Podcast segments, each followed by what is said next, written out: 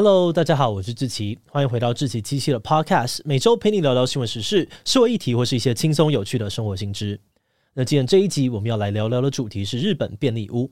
不知道你有没有看过《银魂》这部超红的日本动漫呢？里面的主角阿银开了一间万事屋，只要客户付钱，任何困难都能够解决。而在现实生活当中，万事屋也是真的存在的，又被大家叫做便利屋。只要不犯法哦，基本上所有你想得到的事情，便利屋都做得到。像是家里太乱，不想要整理；做错事情需要道歉，但不知道怎么样开口；或是想要辞职，但不想看到老板。OK 的，这些疑难杂症，便利屋通通都可以搞定。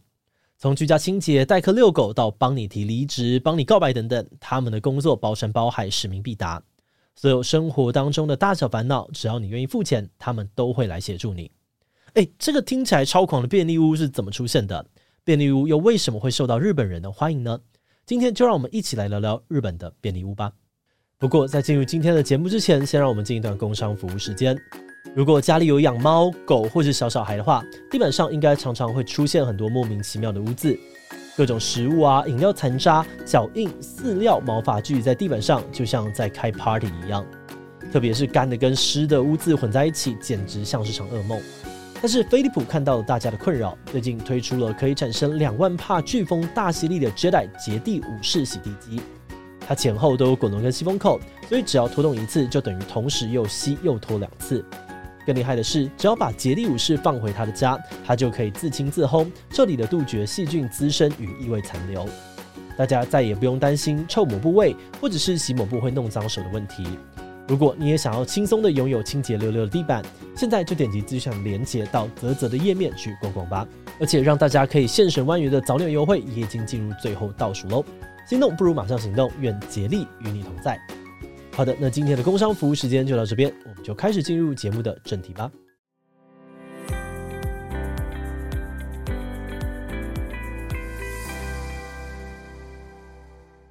便利屋也可以叫做万事屋，你可以在很多的日本影视作品当中看到他们的存在。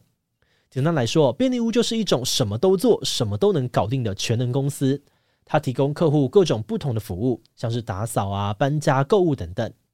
便利屋的规模可大可小，有些是大型的连锁企业，全国各地都有分店；有些便利屋比较小，只有一个人独立作业，专门接一些相对简单的案子。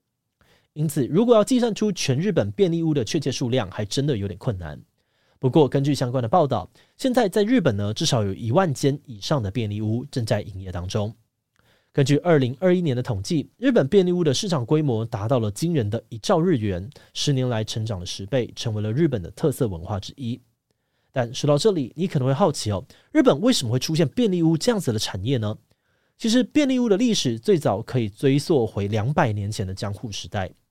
当时有些商家啊、店铺，除了卖东西之外呢，也会顺手帮忙邻居们处理一些杂事，像是简单的修缮啊、搬重物或是运送东西等等，形成了便利屋的概念。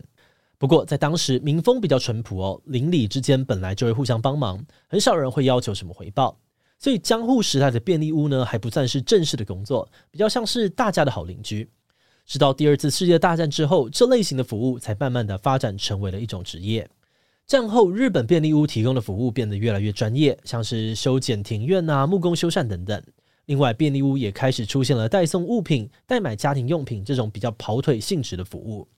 那演变到今天哦，便利屋很大一块的业务其实都是在处理居家相关的事情，像是住宅的打扫啊、整理花园、搬家服务、害虫防治等等。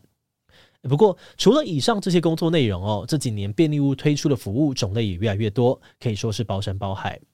像是有的便利屋专门提供往生者相关的服务，如果一间房子发生了凶杀案，或是有人自杀的情况，这些便利屋都可以提供专门的清洁服务，也可以陪伴家属处理过世亲友的遗物，一起度过难关。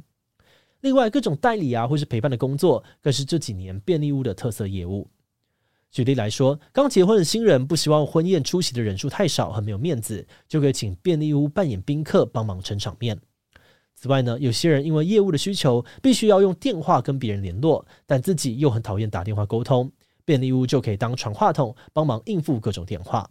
或者有的人可能因为有事没有办法出席会议，便利屋也可以变身成为客户的分身，代替他参加会议啊、写笔记等等。甚至如果你不想要一个人看医生，便利屋也能够充当你临时的家人，陪你一起看病。基本上哦，只要肯付钱，便利屋可以扮演任何你所需要的角色。好的，那除了各种角色扮演、神救援之外，便利屋最经典的应该还是谢罪代行、告白代行的这个服务项目。如果你今天做错了事情，需要跟别人道歉，你就可以寻求便利屋的帮忙，请他们派人陪你道歉，或是干脆直接帮你道歉。而且，这位协助道歉的专业人员，不管是年龄、外貌、服装打扮还是举止，都会符合你的需求，让你的道歉可以诚意满满。另外，也有些人呢，有心仪的对象，但却不知道怎么样告白。这个时候呢，也可以求助便利屋的告白代行服务，请专业的人士帮忙写告白信，或者是陪着自己一起去告白，增加成功率。那其他还有超级多的服务项目，我们就不一一盘点了。简单来说呢，只要你的要求不违法，便利屋几乎什么事情都做得到。诶，但话说回来哦，为什么便利屋这种产业可以深入日本社会，甚至变成特色文化的一部分呢？日本人爱便利屋的原因有很多，我们大概整理了以下的四个。首先呢，就是大家怕麻烦。生活当中遇到有问题的时候，很多人会觉得，与其自己上网慢慢的找解决方法，不如找像便利屋这种单一窗口，所有的疑难杂症交给他们就对了，也可以省下不少的时间。而且很多时候，便利屋的费用甚至会比专门提供服务的公司还要便宜，省时省力又省钱，这么方便的酷东西，应该很难不受到欢迎吧？而至于第二个便利屋广受爱戴的原因，就是日本社会变老了，高龄化问题越来越严重。很多年纪大的长辈家里没有年轻人可以帮忙家务，因此他们很需要便利屋来协助他们打扫家里啊，或者跑腿什么的。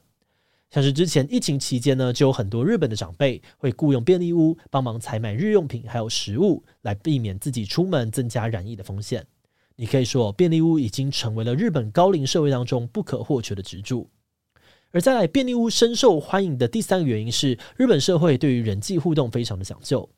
我们都知道，日本人非常看重人与人之间应对进退的礼仪，不论是打电话、道歉、告白、离职，这些互动呢，都有很多的美美嘎嘎需要注意，一个不小心就可能会冒犯到对方。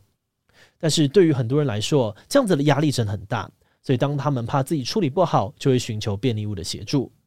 而最后一个便利屋超夯的原因，则是社区关系的改变。我们查到一篇访谈说呢，连锁便利屋的经营者就说，现在的日本跟过去不一样。邻居之间的关系没有以前那么亲近，大家很少互相帮忙，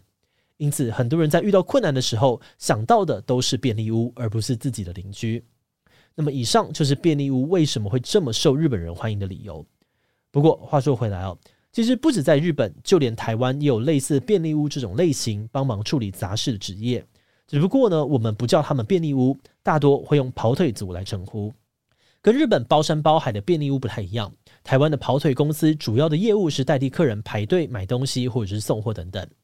不过这几年来，他们服务的项目也越来越多。有些台湾的跑腿公司还会结合送礼的服务，不管是情人节啊、母亲节还是其他的节庆，他都可以帮你买花、买礼物送到你要送的人身上。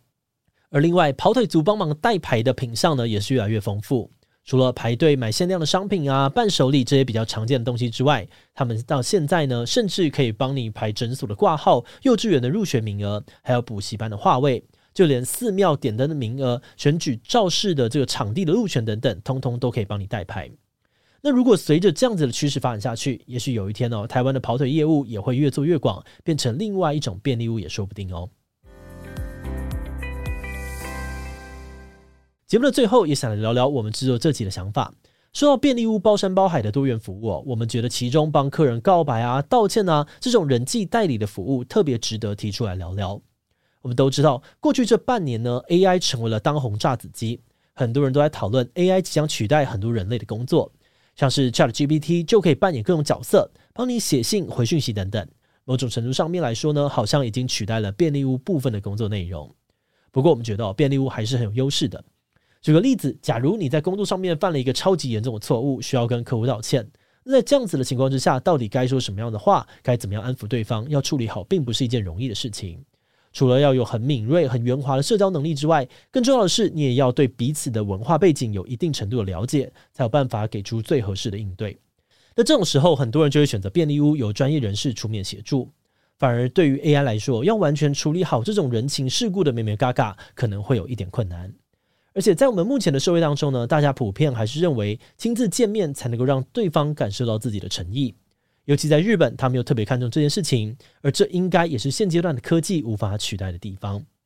总结来说，虽然科技不断进步，但要处理好人跟人之间细腻的情感互动时，还是由真人出面，大家会比较放心一点。所以这也是为什么我们觉得便利物在短期内没有这么容易消失的原因。好的，那我们今天关于日本便利物的介绍就先到这边。如果你喜欢我们的内容，欢迎按下追踪跟订阅。如果是对于这集日本便利物的内容，对我们 Podcast 节目或是我个人有任何的疑问跟回馈，也都非常的欢迎你在 Podcast 上面的下五星留言哦。那今天的节目就到这边，我们就下集再见喽，拜拜。